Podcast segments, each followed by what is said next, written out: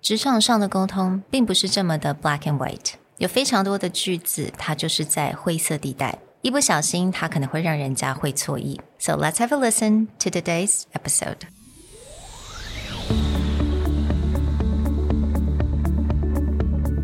Hello，欢迎来到 Executive Plus 主管与沟通力的 Podcast。I'm Sherry, an educator, certified coach, and style enthusiast.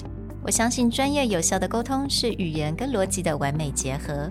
And I'm Nick, a startup consultant, corporate trainer, and late night gaming junkie. I believe great communication requires the right mindset and solid frameworks. 我们希望带给大家职场英语的技能、跨文化沟通技巧与其他能帮助您成为出色领导者的工具。Join us each week as we share our experience, research, and methodologies to take your communication and language skills from good to great.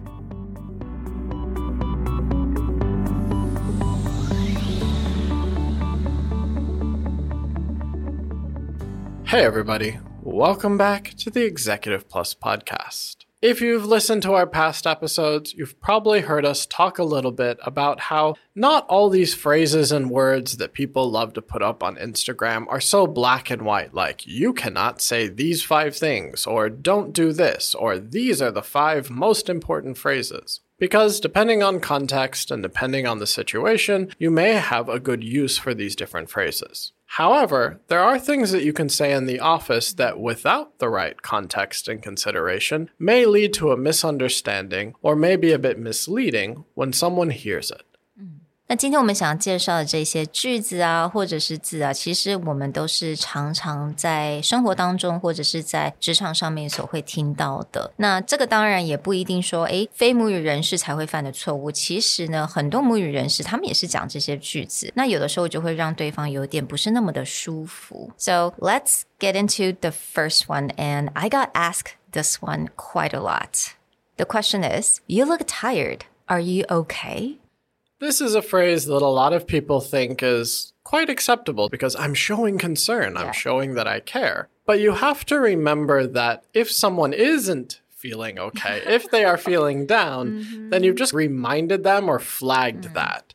And so it's not that it's a problem to show that you have concern or you have care, but you just have to remember how people receive that information. Hmm. So if they've had a long, hard day out and then someone's like, man, you look how I feel. Hmm. Then they'll just be like, oh, I tried to look okay. Or maybe they actually are feeling fine and now they are self conscious. So you really have to think about the person you're saying this to. 嗯，那我其实以前在大学的时候啊，不知道为什么，可能我的眼睛不是很大吧。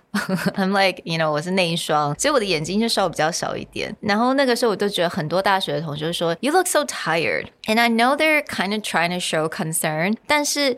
只要有人讲这一句话或问我这个问题，我马上都会觉得说，Oh my God, do I look terrible today? Do I look horrible? But I tried. I really tried. I made an effort. 就觉得说，有的时候可能那有某些人，他或许他已经很努力的想要 cover up，他可能今天呢心情很不好，发生了一些事情，they feel really sad。那如果你又非常真诚的 point out you look so sad, are you okay？这个可 能并不是最好的一个方式。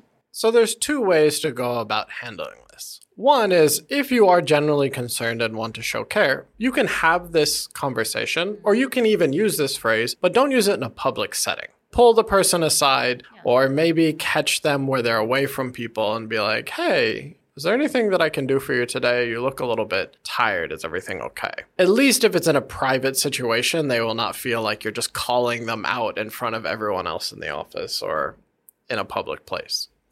The second way that you can handle this is actually bring yourself in there as like a way to either sympathize, empathize, or to not put the focus on them.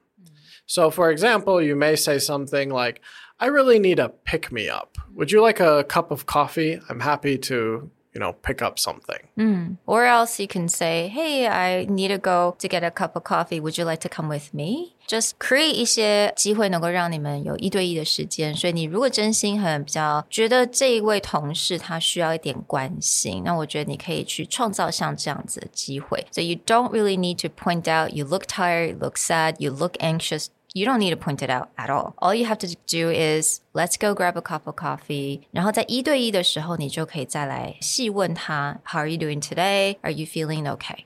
The next phrase that may cause a misunderstanding is something very similar, where you may assume I'm paying someone a compliment, but then if the context or if the relationship isn't that close, it may create a bit of awkwardness. Yeah. And that phrase is very simply like, wow, you're all dressed up today. Do you have a job interview or something?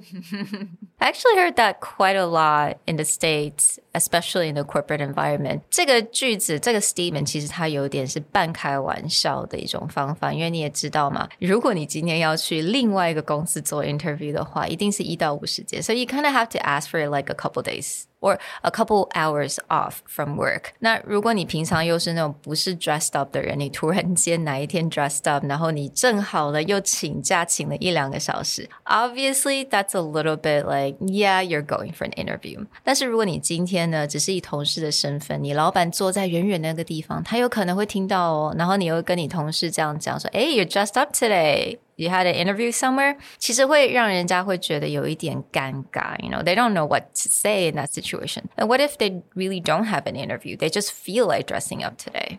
For me, funny enough, I actually use this phrase all the time, but only part of it. And I would say my justification is that if it's someone very close to you, Yeah. right? Like this is someone you've worked together for a long time or you've had a long relationship, maybe joking around happens a lot. This is okay. so, hmm. for example, someone in our office who maybe either has been on our team, like Carol, our designer, who's been on our team for four or five years, or someone we share the office with, like Henry, Yeah, yeah. when they suddenly show up dressed up, I usually accuse them of going on a date. Be like, hmm. oh, where are you going today? You tell me who you are going with, what their number is, so I can approve.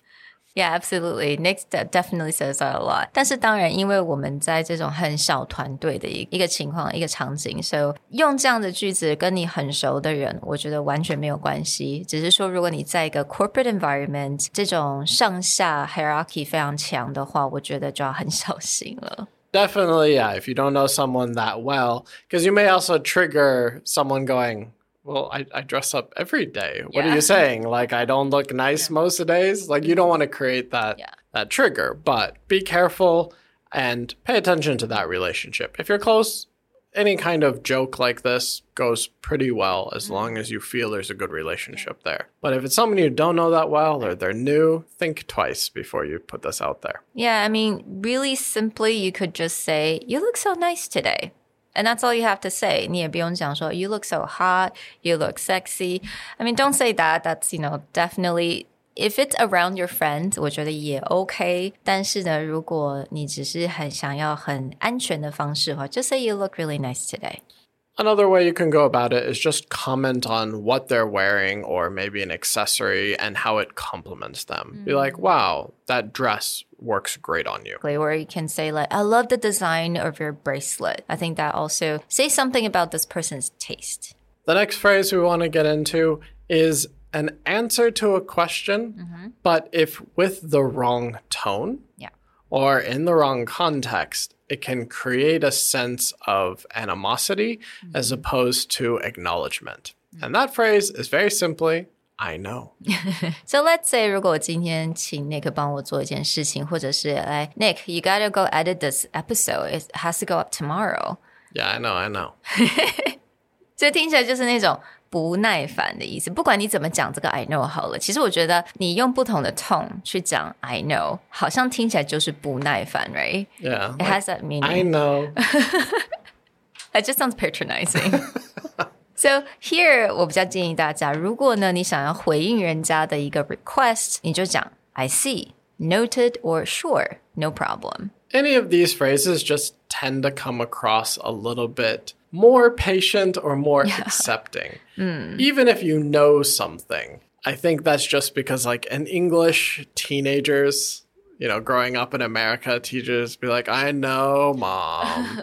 right? Like, that's just the phrase, and parents are just like, ah. So if they hear that in the office, maybe that same trigger happens there. Exactly. Yeah using other phrases sometimes just kind of lowers that annoyance or the other parts of the level and just be like, yeah, sure, noted. No, I, I got it. Definitely. 那下一个呢？它其实这个小小的一个字，但是它的那个 tone 有点不太对的话呢，听起来也是那种不耐烦的感觉。And that is the magic word fine. F I N E, fine. Last week, we talked about that question How mm. are you? Yeah. Fine, thank you. Mm. And how that works across. Fine here often jumps into the same purpose where fine now becomes an all purpose word Yeah. for literally anything. It could mean I agree, it could mm. mean I hate you, it could mean a million things. So fine just became this ambiguous word where when someone says fine, be like, really? The worst offender of this, I would say, is my dear lovely partner, Sherry. What? I'm like, is everything okay? Fine. No, that's not usually it comes across as like, I'm fine. like, oh, okay. Exactly，我我相信应该很多女生或者是反正很多人啦，应该都会有这种，人家问你说 “Are you okay? Are you okay doing this?” Fine，但听起来都是很不 fine, right? Obviously, I think this is very similar t- with the the phrase "I know." It just sounds like you're a little bit frustrated that you don't actually want to do this. Yes, again, the analogy I come back to is teenagers. If a parent has ever been like, How was school? Fine. Can you go clean your room? Fine.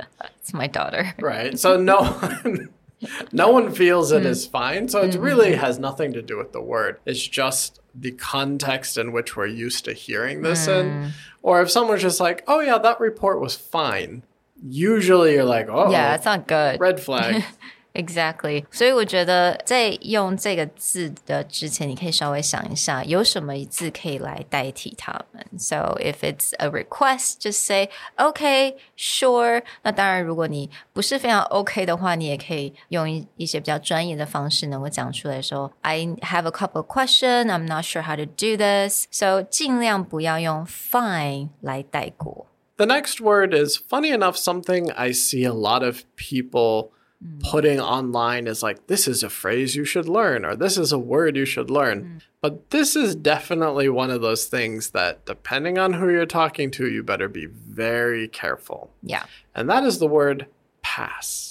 So I think a lot of people get confused on how to actually use this word. Okay, 如果你今天是跟一群朋友 again with a, a lot of friends, with your friends, if they ask you to do something you just don't want to do, and it's really okay if you just say I pass or hard pass. Like for me, 有任何的人跟我说你要不要去 camping, I would just say hard pass. not a camping person. With your friends, etc., if they know your personality and they won't take that too seriously, sure. Be mm-hmm. like, oh, I'm going to have to take a pass on tonight. I'm too mm-hmm. tired. They will probably not be offended by that. Right. But you definitely, in a work context, need to be careful if your boss is like, it's really important for us to get this done this weekend. Mm-hmm. Can you please come in on Saturday? And if someone was like, mm, hard pass. Then we will not see that person on Monday. Yeah, they're gonna hard pass your salary next month. Exactly. 或者可能老板说：“诶，我们来礼拜五去 Happy Hour 吧，Let's go grab a drink. Hard pass. you're, you're done. no, Again, be careful with this phrase. 如果你想要比较婉转的一点方式，比如说你真的不太想去这个邀约的话，you can say, "Oh, sounds great, but I have another engagement." Maybe next week. Or you can say, Oh, thank you for inviting me. I will check my schedule and I'll get back to you at the end of today. Now, if you really want to be more upfront mm-hmm. about not wanting to do this thing, you can say something like, Thank you so much for thinking of me. But I found long ago I'm not really, and then you can fill in the blank, a something person. So in mm-hmm. Sherry's case, it'd be like, I'm not really a camping person. so maybe next time you guys do something, let me know. Or again, with the happy hour, it'd be like, I found out a long time ago, I'm not really a big drinker. So I don't want to bring down you guys' fun. I'll get you next time. Yeah, exactly. I mean，这个方式呢非常直接，但是呢，你也不会让人家感到不舒服啊，或者是好像很尴尬。Just direct, but also very polite, very professional.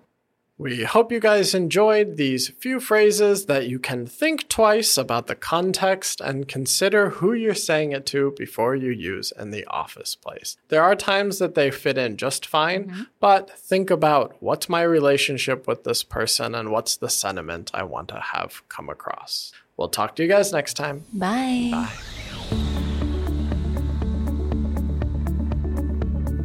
The Executive Plus podcast is a Presentality Group production, produced and hosted by Sherry Fang and Nick Howard.